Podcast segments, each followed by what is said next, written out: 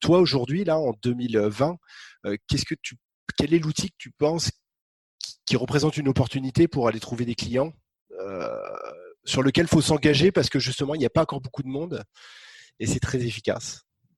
Alors, je parlerai de deux choses. nous, on est spécialisé B2B, donc c'est vrai que mon, propos va plus s'adresser à des entreprises en B2B, mais on pourra éventuellement aborder un peu le, B2C.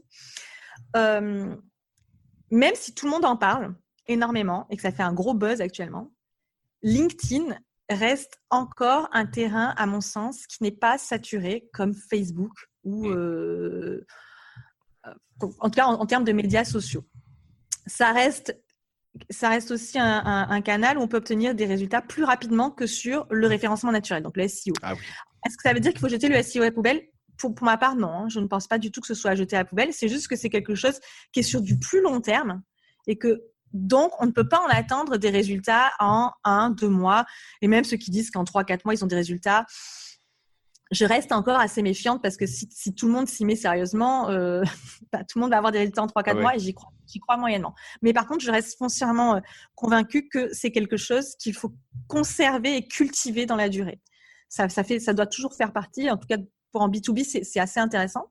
Euh, mais encore une fois, ça va dépendre de la stratégie. C'est pas une règle universelle, mais ce que je veux dire, c'est qu'il faut pas l'écarter complètement. Sur les outils qui sont, qui restent à mon sens utiles, donc il y a LinkedIn. Et LinkedIn qui est une plateforme, un, pour du personal branding.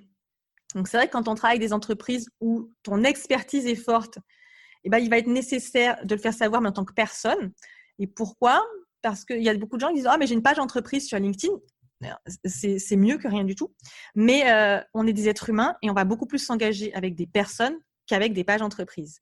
Donc, juste une, juste une page entreprise active, ça ne suffira pas pour avoir des résultats on constate que c'est quand on, en tant que personne, être humain, qui porte des valeurs, une vision et, euh, un message, c'est là où on va avoir le plus d'impact.